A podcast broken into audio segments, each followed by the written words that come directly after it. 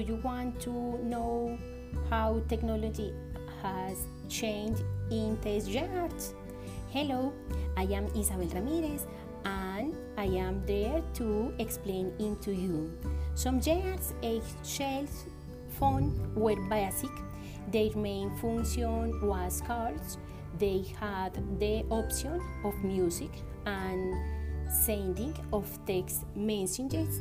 Now the smartphone offer use connectivity, the possibility of having multiple applications such as WhatsApp, Instagram, Facebook. If we want news, there is Twitter, and if we want more, TikTok entertainment. There are also cameras that were used with a film and there was only one photo option.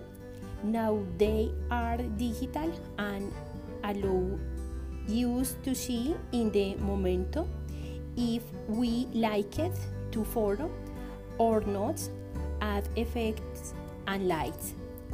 The arrival of technology and its advance over time has given the possibility greater internet coverage which provides use with comfort with brings time savings more information and education